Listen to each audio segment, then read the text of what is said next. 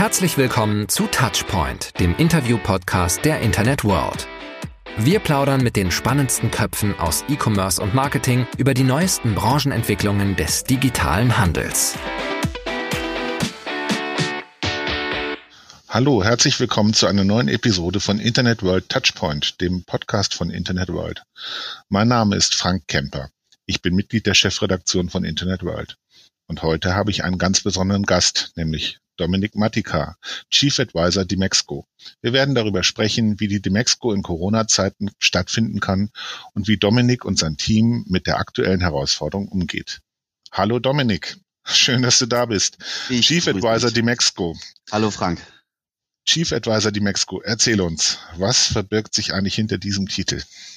Was verbirgt sich hinter diesem Titel? Ähm, es ist eine Art Kombination aus einer Außenministerrolle, ähm, teilweise einem CTO, äh, teilweise einem CIO, teilweise einem COO, teilweise einem Praktikanten. Ähm, ja, ich bin das Mädchen für alles und das Gesicht der DMXCO sozusagen der Master of Ceremony, würde man sagen. Ja, oder auf Desaster, kommt immer auf den Tag an.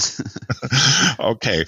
Du hattest ja deine Dimexco-Premiere im Jahr 2018. Ja. Im Jahr 2019 warst du dann ja quasi schon ein alter Hase, was das Dimexco-Format angeht. Und jetzt haben wir 2020 und da ist dieser blöde Virus um die Ecke gekommen.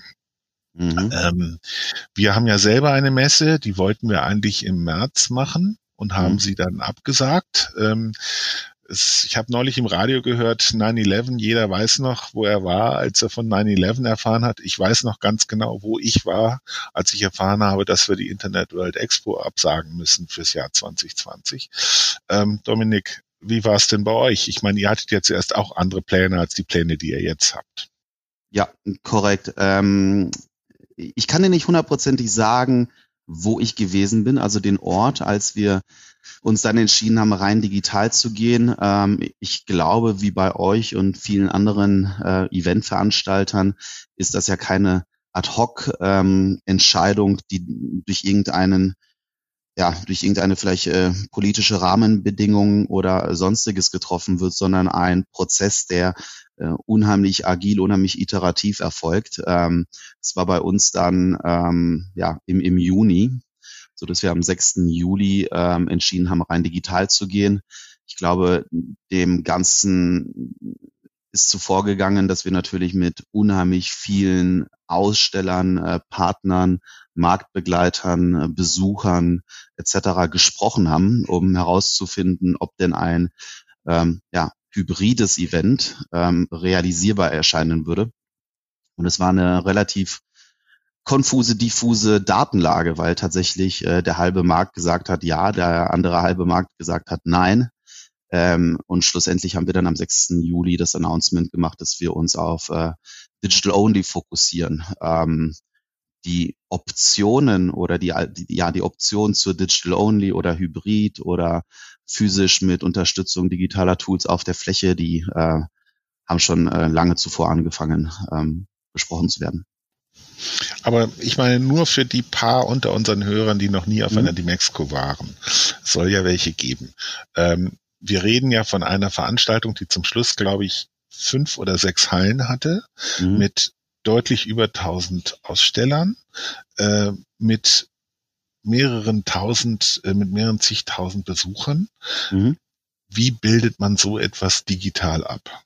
Ja, also für alle, die die Mexiko nicht kennen, äh, wir sind jetzt eine Veranstaltung im zwölften Jahr ähm, in Köln mit 40, ähm, in guten Jahren 50.000 Besuchern, äh, wie du sagtest, um die 1000 Aussteller. Wir haben zudem auf der physischen Fläche sehr, sehr viele Bühnen, so dass wir letztes Jahr ähm, 700 Speaker zusammengebracht haben.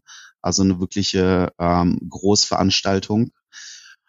Und natürlich war die Überlegung, wie kriegt man das Ganze ähm, in die digitale Welt transportiert. Und ähm, am Ende des Tages sind wir halt aus unterschiedlichen Richtungen vorgegangen, haben natürlich geschaut, was gibt es denn A für, für Lösungen, ähm, welche anderen Partner auch aus anderen Industrien arbeiten sich in welcher Art und Weise an dem Thema digitale Events ab und sind da relativ frühzeitig schon im, glaube Ende Februar, Anfang März in die Analyse gegangen, wirklich so Vogelperspektive, was gibt's denn im Markt? Ähm, parallel dazu sind wir natürlich diesen ähm, Bottom-up-Approach gegangen und haben weit über 100 qualitative Gespräche geführt mit unseren Ausstellern. Ähm, also wirklich so 60 bis 90 Minuten Gespräche, um herauszufinden, was ist denn das, was ihr eigentlich als Zielsetzung habt, äh, unabhängig davon, ob es jetzt eine physische oder eine digitale Veranstaltung ist. Das mag immer so trivial und einfach erscheinen, aber sich das nochmal ähm, sehr, sehr gezielt vor Augen zu halten, was denn die Zielsetzungen der Aussteller sind, ähm, empfanden wir als unheimlich wichtig. Hatten natürlich im Hinterkopf schon eine grobe Modellierung dessen, was wir digital umsetzen wollen, sind da auch noch ähm, nicht wirklich sehr, nicht, nicht wirklich proaktiv in die Kommunikation dessen gegangen, aber wollten einfach mal erfragen, was ist euch denn wichtig? Und das waren am was Ende. Was ist denn den Ausstellern ja, wichtig? Äh, lustigerweise sind immer, äh, kann, du kannst es immer reduzieren auf vier Dinge. Das ist dort Leadership, also die Kommunikation der richtigen Nachricht äh, seitens des Unternehmens hin zum Markt. Das ist das Thema Networking, ähm, teilweise sehr stark getrieben durch Bestandskundenpflege. Das ist das Thema Lead Generation, also Neukundenakquise. Ähm, und es ist das Thema Brand Awareness. Ähm, wieso Brand Awareness? Weil es viele Aussteller gibt, die im B2B-Bereich, ähm, ich sag mal, sehr unsichtbar sind.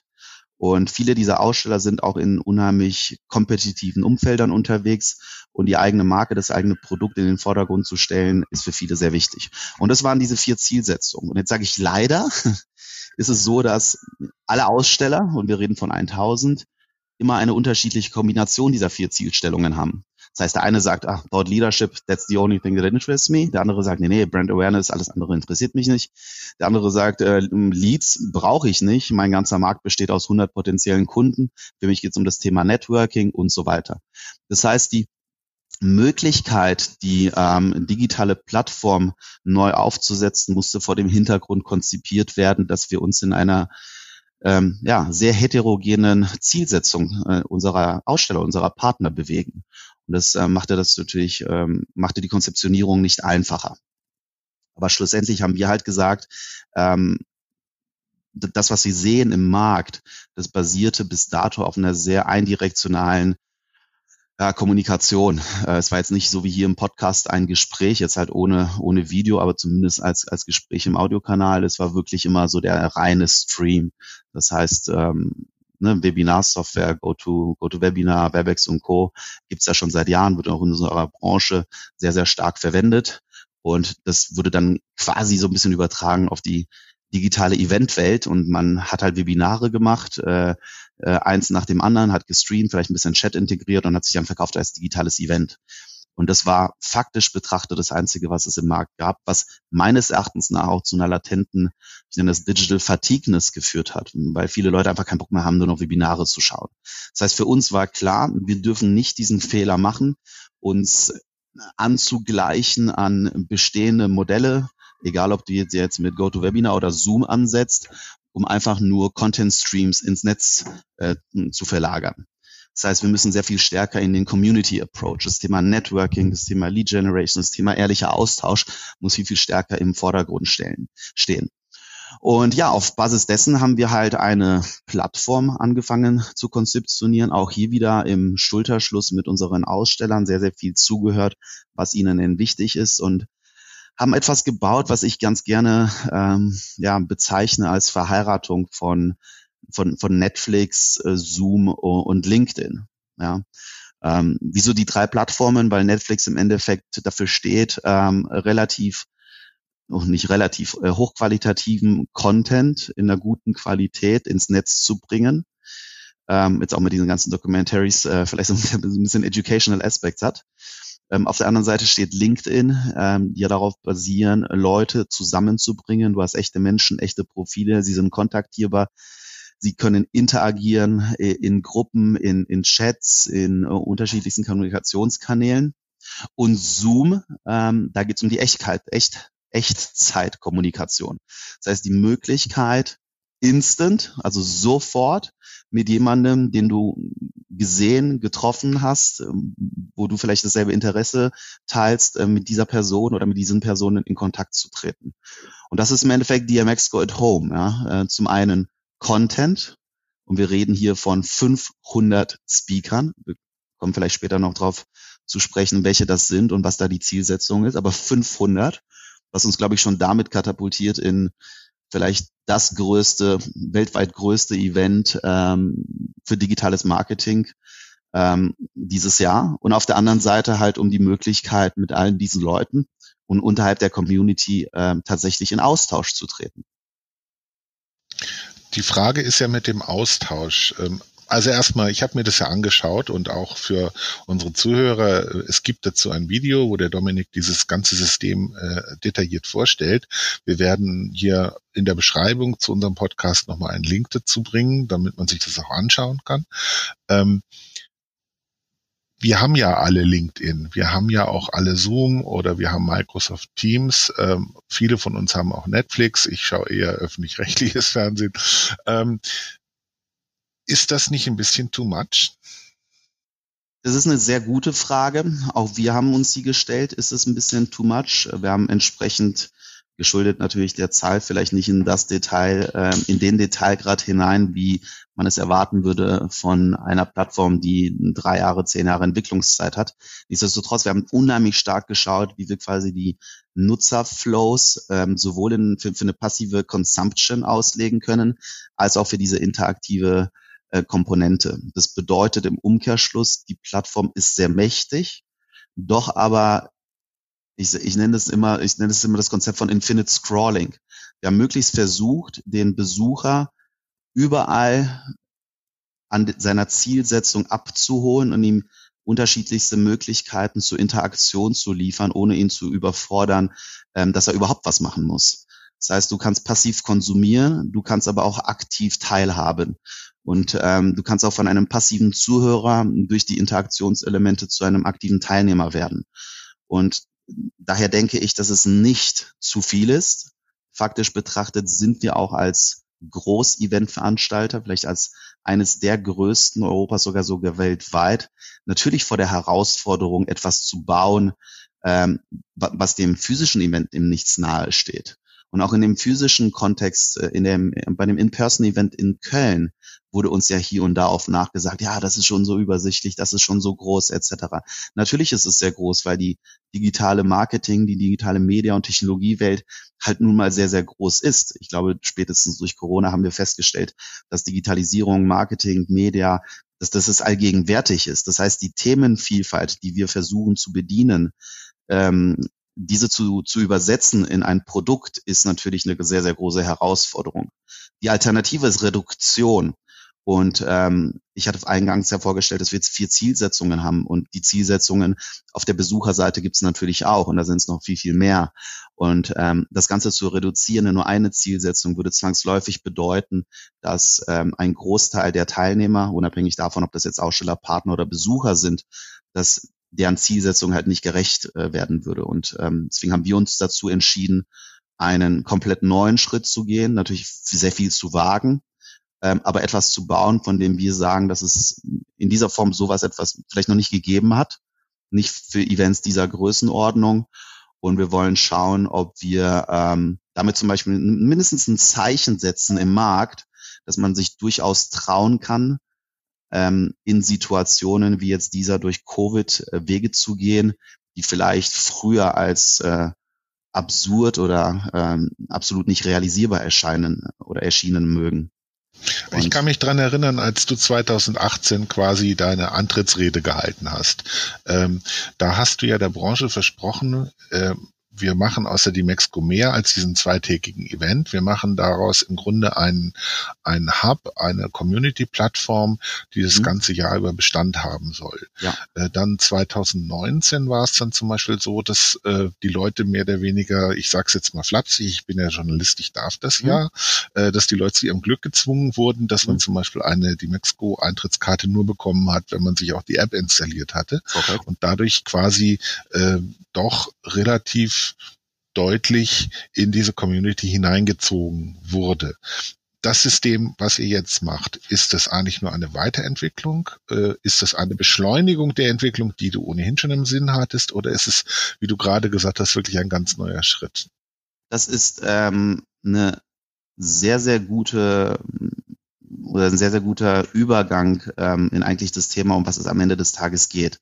eine Ganzjahresplattform für die Branche, die besteht ja aus unterschiedlichsten Komponenten. Und ähm, wir haben, wie du richtigerweise sagtest, 2018 damit begonnen, unsere Content-Plattform äh, zu starten. Ähm, unsere komplette Außenkommunikation über zum Beispiel DMXCO Stories ähm, aufzubauen. Um das mal in Zahlen, und einen Podcast haben wir gelauncht, um das mal in Zahlen zu fassen. Wenn wir uns die Zahlen zum Vergleich zum Vorjahr anschauen, ist es uns gelungen, zum Beispiel die ähm, Absprungraten um 80 Prozent zu reduzieren, die Verbleibdauern um drei Viertel zu erhöhen. Wir haben mittlerweile einen Podcast, wo sich internationale globale CMOs bewerben, Teil dessen zu sein. Wir haben Spitzenwerte teilweise mit 70.000 Abrufen in unserem Podcast. Ähm, all das ähm, hätten wir halt natürlich niemals geschafft, ohne konsequent diesen Weg zu gehen hin zur Besucherkommunikation. Ganz, ganz offensiv. Das war 2018. 2019 haben wir festgestellt, dass viele unserer Aussteller, unsere Partner vielleicht teilweise zu Recht bemängeln, dass die Messe so komplex geworden ist, so unübersichtlich. However, you name it. Was wir gemacht haben, ist, wir haben versucht, über digitale Tools diese Messe effizienter zu machen auf der Fläche und haben entsprechend die App gelauncht. Für uns war aber klar, dass eine App, um Effizienz auf der Fläche zu ermöglichen, niemals funktionieren wird in dem Ausmaße, äh, wenn wir keine ausreichende Durchdringung auf der Nutzung der App haben. Ferner haben wir gesagt, es sind 40.000 Leute auf der Messe. Wie viele von denen kannst du potenziellerweise durch Serendipity, durch Meetings, durch irgendwelche gearteten Zufälle physisch treffen? Sehr, sehr wenige. Aber es sind 40.000, von denen mögen vielleicht 1000 für jeden relevant sein. Das heißt, wir haben quasi die komplette Besucherdatenbank in die App übertragen um der Community, wie wir sie nennen, um den Teilnehmern, die ja alle ein selbes Ziel verfolgen, ähm, um denen die Möglichkeit zu geben, sich sowohl vor der Messe als auch während der Messe und nach der Messe besser miteinander zu verbinden, um Visitenkarten auszutauschen, um einfach die Kontaktanbahnung zu vereinfachen. Dann kam September 2019. Wir hatten die App, ähm, wir haben, sind in den, in den Sales, in die Konzeption für die 220er Veranstaltung gestartet und haben tatsächlich zum ersten Mal gemerkt, dass wir beispielsweise wird ja von Journalisten immer ganz gerne aufgegriffen, Quadratmeterzahlen, erfolgreicher dastehen als 2019. Wir hatten zwei großartige und auch tatsächlich sehr, sehr große, wir reden hier von mehreren tausend Besuchern, Event in Events geplant. Das heißt, Partner, die ihre eigenen Veranstaltungen als integrative Konzepte in die Dimexco bringen wollen. Das heißt, es sind sehr, sehr viele Themen aufgegangen, die wir uns in den letzten zwei Jahren als Zielsetzung aufgebaut haben. Dann kam aber der Moment, wo viele Partner gesagt haben, die Planung einer Großveranstaltung wie einer DMXCO über eine App ist nicht die die ich benötige, um in dieser Komplexität wirklich effizient zu planen. Wäre es denn nicht möglich, wenn ihr alles, was ihr in der App macht und noch mehr, in den Desktop übertragt? Weil am Ende des Tages äh, haben wir da Eventplaner, haben wir Marketingverantwortliche, die natürlich während der Arbeitszeit am Rechner solche Events planen. Und dann mit so einer App äh, rumzufuchteln und Meetings zu machen und so weiter, ist ein bisschen komplex. Haben wir quasi gesagt im Oktober letzten Jahres, logisch, makes sense, auch für uns. Wir müssen für die vor die Mexico Planungsphase einfach über digitale Tools wie Web-Applikationen den Ausstellern und Sponsoren und Partnern die Möglichkeit geben, einfach ihre Veranstaltung effizienter zu koordinieren und zu planen das war auch der, sagen wir mal, die glückliche Fügung, weil wir dann in unserem Mindset und auf unserer sagen wir mal, technologischen Infrastruktur schon sowieso in eine Web-Applikationswelt gerutscht sind. Way vor Corona. Wir reden hier von vier, fünf Monaten vor Corona. Natürlich wollten wir damals nicht all das, was wir jetzt sehen, in der DMX Go at Home abbilden. Also vor allen Dingen nicht den Content und nicht, nicht, nicht die große Vielfalt an Interaktionsmöglichkeiten, schon gar kein Audio-Video-Calls. Aber nichtsdestotrotz hatten wir schon mal eine Basis geschaffen, über die wir in die Lage versetzt wurden, ähm, oder auf, auf, auf Basis derer wir in die Lage versetzt wurden, einfach konzeptionell aufzubauen. Ja, und dann kam Corona, natürlich hat uns genauso hart getroffen wie, wie alle anderen auch. Ähm, und ja, den Rest ähm, kennt ihr. Aber wir waren entsprechend technologisch, plattformseitig schon gar nicht so schlecht aufgestellt. Lass uns mal reden, was wird jetzt stattfinden. Also die Plattform wird am 14. September live geschaltet und ähm, die Demexco findet statt wann? Am 23. und 24. Mhm. Mit live geschaltet meinen wir, dass wir Leuten, die Zugangsdaten haben, ähm, also E-Mail-Adresse und Passwort, aus einem Ticketkauf heraus sich einloggen können in die Plattform. Ähm, was nicht in der Plattform ab dem 14. möglich sein wird, äh, sind Audio-Video-Calls und natürlich siehst du auch nicht die Content-Streams. Ähm, diese werden quasi ab dem 23. und 24. dann quasi freigeschaltet. Das heißt, du kannst ab dem 14. schon mal dein Programm zusammenstellen, durch die äh, Besucherdatenbanken gehen, äh, Leute anschreiben, Termine machen, ähm, Aussteller bookmarken, mit denen du dann ins Gespräch möchtest und so weiter und so fort. Und die wahre Interaktion und die, der Konsum des Contents, äh, die Bildungsperspektive oder die Inspirationsebene, ähm, die schalten wir dann frei zum 23. September. Mhm. Okay, also am 23. Äh, äh, September geht quasi eine Dimexco los mhm. in Köln am Bildschirm. Ähm, auf was können wir uns da einstellen? Du sagtest 500 Speaker. Werden, werden dann einfach, ist es dann, als wenn so eine Netflix äh, hochgeschaltet wird und man hat dann 500 Episoden sofort im Zugriff? Gibt es da eine Linearität oder wie muss ich mir das vorstellen? Ähm, sowohl als auch. Also wir erwarten Beiträge von über 500 Sprecherinnen und Sprechern, darunter natürlich auch sehr viele Vorstände und Top-Management aller globalen Player das jetzt Facebook ist, Instagram, Twitter, Google, Snap, Pinterest, LinkedIn, aber natürlich auch die IT-Riesen wie Salesforce, Oracle, SAP, Microsoft, Kaspersky, IBM, you name it. Darunter natürlich etlich viele CMOs, Digitalverantwortliche, ob das Volkswagen, Ion, McDonalds, Daimler und, und, und, und ist. Ähm, das ist schon wirklich extrem heftig, was wir da aufgestellt haben. Das ist weit über 100 Stunden Programm. Ähm, es ist so, dass wir zwei Studios haben in Köln, die wir wirklich physisch aufbauen. Dort laden wir Speaker auch ein, ähm, vor Ort zu sein. Das werden die zwei Studios, die wir auch, wenn du so willst, Netflix-Style in TV-Produktion produzieren. Speaker können natürlich auch per Live-Schalte, egal wo auf der Welt sie sind, dazugeschaltet werden. Und natürlich gibt es auch Speaker, die pre-recorded uns ihre Beiträge zukommen lassen. So, wir haben neben diesen zwei eigenen großen Kanälen ähm, Partnerkanäle, ähm, einige. Ähm, zum einen über unsere Kooperation mit den Kollegen aus London, das MadFest. Auch die bringen 70 Speaker in einem komplett anderen Format. Das sind so drei Minuten Power Sessions. Aber wir reden hier wirklich von Top, Top Leuten oder die Kollegen von Brand Innovators aus den USA, die uns zwei Tage lang auch einen kompletten Channel äh, liefern. Das heißt, wir haben hier eine Linear Linearität. Daneben haben wir äh, noch zwei, drei andere kleine Programme. Das ist quasi das Konferenzprogramm. Neben dem Konferenzprogramm stehen über 150 Masterclasses zur Verfügung. Die meisten, wenn nicht gar alle live. Ähm, und jede einzelne dieser Session ist tatsächlich interaktiv. Das heißt, ich habe Polling, ich habe Chats, ich sehe, wer sie mitschaut, ich kann aus der Session heraus, wenn wir uns zum Beispiel beim Schauen einer Session gemeinsam treffen, ja, dann kann ich quasi aus der Session heraus sagen, hey Frank, äh, lass mal danach irgendwie sprechen, lass mal ein Meeting machen und so weiter.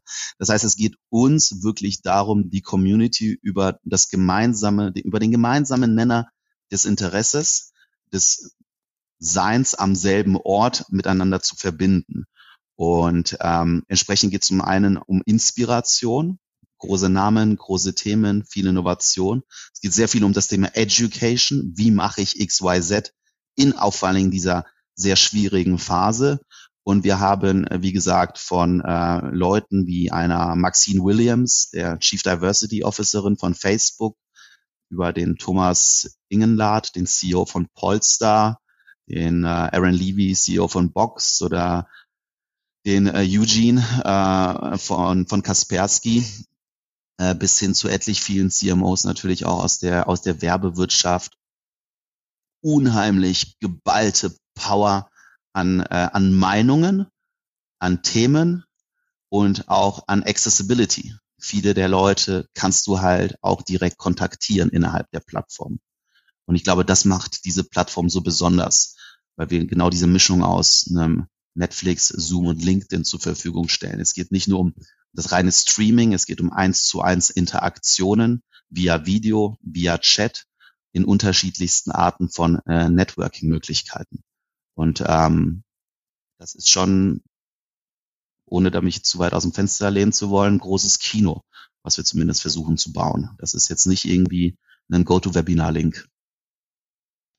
Ähm, aber es ist auch nicht die Dimexco, wie wir sie kannten. Also es wird äh, sicherlich zum Beispiel werden wir äh, am 23. und 24. September keine Probleme haben, wenn wir in Köln ein, ein Taxi brauchen oder wenn wir in Köln ein Hotelzimmer brauchen. Ähm, das heißt, jetzt mal ganz böse gefragt, ihr hattet eine Messe, ihr hattet mhm hallenweise voller Stände, riesengroß. Mhm. Ähm, mhm. die, die Mexiko stand in dem Ruf, unter den Messen nicht gerade die preiswerteste zu sein oder äh, was so die Gebühren angeht. Kann man so ein Geschäftsmodell online abbilden, dass am Ende auch die Kölnmesse noch ein freundliches Gesicht dabei macht? Du, du hast jetzt sehr, sehr viele Punkte durcheinander gebracht, würde ich sagen. Lass mich mal mit dem äh, anfangen, was mir persönlich immer emotional am äh, höchsten aufschlägt. Wir waren teuer. Das ist kompletter Käse, weil teuer ist keine Währung. Es geht am Ende des Tages um den ROI. Es ist nicht der Quadratmeterpreis, sondern es ist das gesamte Investment gemessen am Output. Und da haben wir ganz andere Erfahrungswerte, ob wir teuer sind oder nicht. Ähm, das zum einen. Ähm, zum anderen, na klar, wir werden jetzt ähm, nicht große Messestände in der physischen Art und Weise in Köln treffen und wir werden wahrscheinlich auch nicht die in-person ja, wie soll man sagen, die, die, die Gefühle und äh, Emotionen, die man vielleicht auf der Fläche ähm, durch eine Umarmung äh, von, von jemandem, den man lange nicht gesehen hat oder durch ein Gespräch, wo man jemandem in die Augen schaut äh, und, und vielleicht auch seinen Schweiß riecht. Das werden wir natürlich nicht digital nachbauen können. Was aber die Stände anbelangt, haben wir schon versucht zu schauen, welche Funktion hat denn ein Stand? Und ein Stand hat gewisse Funktionen, egal wie ja, plastisch und, und theoretisch das jetzt klingen mag. Und diese ähm, Funktionsrolle eines Standes haben wir versucht natürlich auch in die digitale Welt zu übertragen und haben sogenannte Showrooms. Ja, und ein, ein Showroom ist eine, wenn du so willst, interaktive Kachel, ähm, interaktive Brandcard, interaktive Seite auf unserer Plattform, ähm, hinter der aber reale Personen stehen. Das heißt, ich kann über diese Kachel sofort ins Gespräch mit den Mitarbeitern. Ich kann in den öffentlichen Audio-Videoraum und bin quasi am Stand. Wir, Frank, du und ich könnten uns treffen bei Google am Stand, uns sehen und miteinander reden. Mit anderen Leuten. Das heißt, wir haben schon versucht, zum Beispiel dieses Welcoming, man trifft sich zufällig am Stand nachzubilden. Natürlich sind Stände auch dazu da, um Informationen zu verbreiten. Natürlich sind Stände dazu da, um auch zu zeigen, welche neuen Innovationen man denn im Gepäck hat, welche Sessions man anbietet und so weiter. All diese Themen haben wir aus einer Funktionszielsetzung heraus versucht, digital abzubilden, ohne dass wir gesagt haben, wir möchten jetzt die reale Welt eins zu eins nachbauen weil ich glaube, wir sind erfahren genug, hört sich auch wieder falsch an, aber ich glaube, wir sind ähm, erfahren genug durch das Feedback äh, von hunderten, tausenden Gesprächen, dass wir sagen, eine Nachbildung eines Standes in zum Beispiel einer virtualisierten 3D-Form macht in unserem Kontext, wo es ohnehin nur um digitale Produkte, Bits und Bytes und Informationen geht, absolut keinen Sinn. Das heißt, wir wollen nicht irgendwie den physischen Stand, den wir in Köln in der Halle erlebt haben, jetzt auf einmal vor dem Rechner auf dem Monitor sehen. Das ist Schwachsinn. man könnte ja theoretisch, man könnte ja theoretisch auch sagen, lass uns Second Life wieder auferleben lassen. Ne? Jeder hat eine virtuelle Brille auf. Wir treffen uns in einem virtuellen Raum und schieben Avatare durch die Gegend. Genau, daran glauben wir nicht. Daran glaubt ihr nicht. Das finde ich beruhigend. ähm, es bei der Präsentation dieses äh, Systems, was ihr dort vorhabt, ich mhm. bezeichne es mal als System oder als Plattform, mhm. ähm, eine Sache hat mich interessiert, es wurde ein Goodie Bag genannt. Kannst du mir erzählen, mhm. was sich dahinter verbirgt?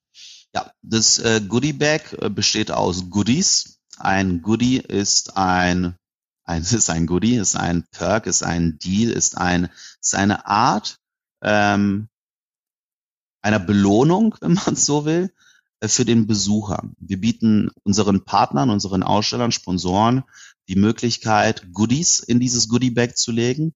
Das ist zum Beispiel dann ein Education Voucher unseres Partners Exponential University aus Potsdam, der im Wert von 2000 Euro jedem Teilnehmer die Möglichkeit gibt, ähm, an einer Fortbildungsmaßnahme teilzunehmen. Das äh, kann das sechs Monate Abo sein, äh, kostenlos der Internet World. Das könnte der 5000 Euro SEM-Gutschein sein von äh, Google. Das heißt, es sind einfach Möglichkeiten, wie Unternehmen sagen, hey, danke, dass du da bist, ähm, das ist mein Produkt, das würde ich dir gerne mal einfach äh, zur Verfügung stellen. Wieso machen also das quasi ja? digitale Warenpröbchen. Ja, Wobei, das sind nicht so Warenpröbchen, das sind Proben. Ja. Also es ja. geht schon um, es geht schon mhm. um Proben ähm, mhm. oder anders ausgedruckt, es geht um Dinge, die wir halt einfach den, den, den, den Kunden, den Besuchern mitgeben wollen, als Zeichen auch unserer Dankbarkeit, dass sie da sind. Und ähm, für den ähm, Aussteller oder Partner ist es natürlich ein Instrument, mit potenziellen neuen Käufern, Kunden, Interessenten ähm, einfach in Kontakt zu kommen. Mhm. Ähm, wenn wir mal von, davon ausgehen, es wird ja nicht, es ist einfach kein Vergleich. Wir hatten im letzten Jahr hatten wir eine andere Dimexco, als wir sie dieses Jahr haben werden. Wie viele Leute erwartest du denn? Wie viele Leute als Aussteller? Wie viele Leute als Teilnehmer äh, bei der nächsten Dimexco, die Ende September stattfindet? Also du meinst jetzt dieses Jahr? Genau. Ja, also ähm, klar, nicht vergleichbar. Ähm, ich glaube auch die Zielsetzung der KPIs ist äh, nicht vergleichbar. Stand heute rechnen wir schon mit mehreren hundert Partnern oder Ausstellern. Ähm, mit mehreren hundert meinen wir vielleicht 200, vielleicht 300, so in dieser Größenordnung. Ähm, wir glauben schon, dass es für einige Zielgruppen weniger Sinn macht, für andere Zielgruppen viel, viel mehr Sinn. Ähm, aber 200, 300 wirklich ausstellende Partner werden in der Plattform. Was die Besucherkomponente anbelangt, das ist natürlich unheimlich schwierig zu beziffern, Stand heute. Ähm, wenn du jetzt mal aber grob sagst, äh, jeder dieser 300 Partner kann im Schnitt auf ein Netzwerk von 50 Leuten zugreifen, reden wir schon irgendwie von, von 10, 15.000 äh, Besuchern. Ähm, wir haben darüber hinaus natürlich ein Modell, wo, was ich persönlich als eine sehr, sehr große Innovation sehe, und zwar das Modell der Guest-Accounts. Ein Guest-Account ist eine Möglichkeit für einen Partner, unendlich viele Teilnehmer in seine Experience innerhalb der DMX Girl Home zu bringen. Das heißt, äh, die Internet World, ich glaube, ihr seid ja auch Medienpartner, ihr seid folglich auch mit so einer Brandcard ausgestattet.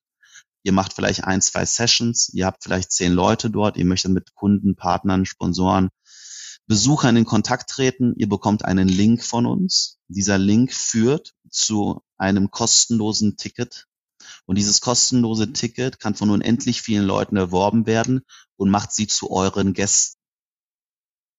Das und heißt, die, unsere Gäste haben dann einen vollen Zugriff auf nein, die gesamte Dimexco. Natürlich nicht. Eure Gäste sind eure Gäste. Und wenn diese Gäste dann darüber hinaus was konsumieren möchten, dann müssen sie quasi ein vollwertiges Ticket erwerben für 99 Euro bis zu diesem Moment bleiben sie eure Gäste. Das heißt, sie können eure Sessions anschauen, sie können mit euren Leuten kommunizieren, sie können sich in euren Spaces treffen, sie können untereinander kommunizieren, sie können auch von den anderen angeschrieben werden und so weiter.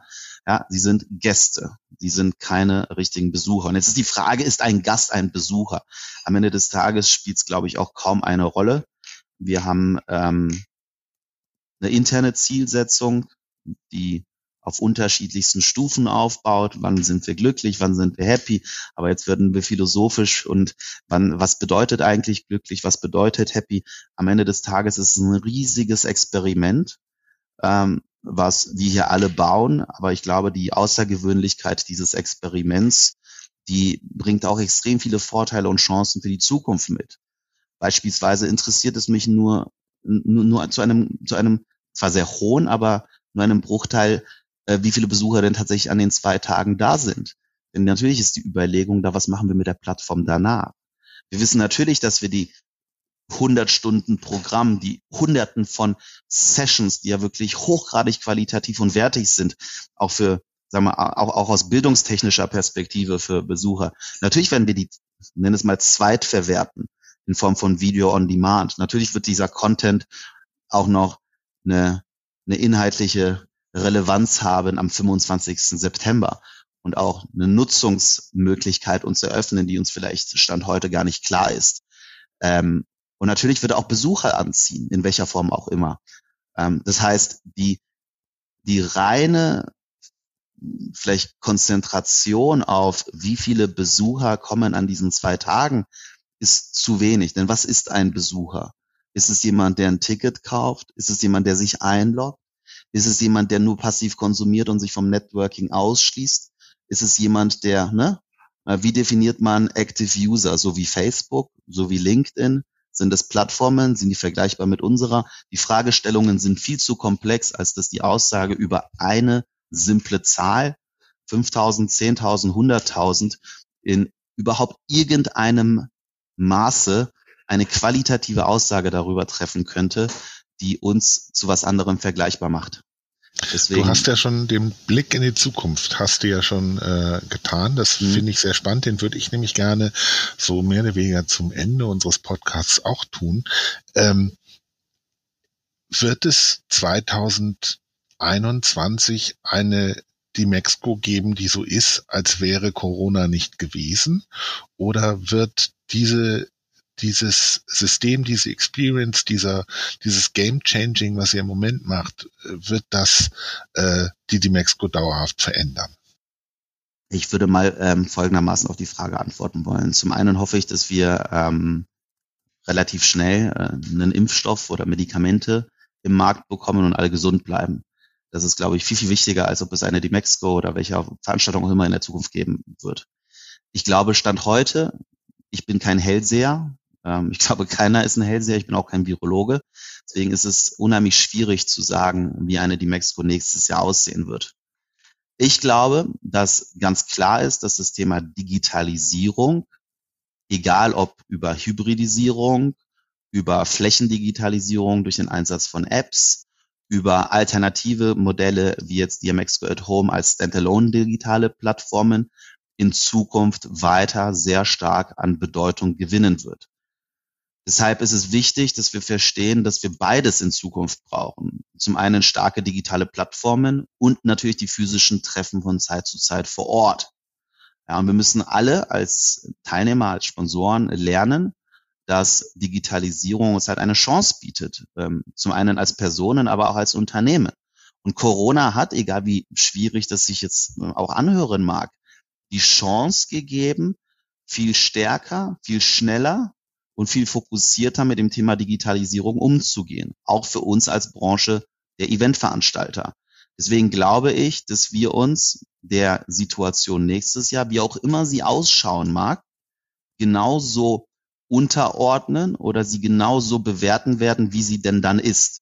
Das mag bedeuten, dass wir uns in Köln alle treffen, in gewohnter Manier, wie wir es vielleicht 2018 und 2019 kannten, mit noch mehr Digitalisierung, um den Besuch vor Ort schöner, effizienter, besser zu machen. Es kann sein, dass wir vieles auslagern in die digitale Welt. Und ähm, das mag sein, dass wir eine Kombination dessen machen. All das heute zum Zeitpunkt jetzt vorauszusehen, vorauszuschauen, ist meiner Meinung nach nicht möglich.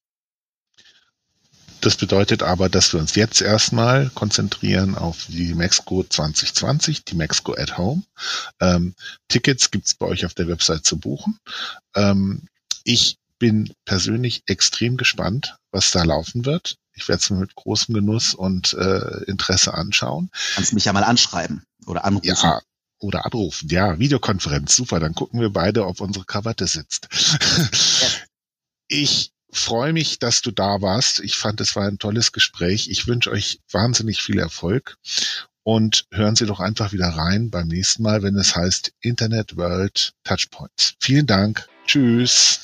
Tschüss, danke. Und das war's für heute mit Touchpoint, dem Interview-Podcast der Internet World. Wir sagen Danke fürs Zuhören und bis in zwei Wochen zum nächsten Touchpoint.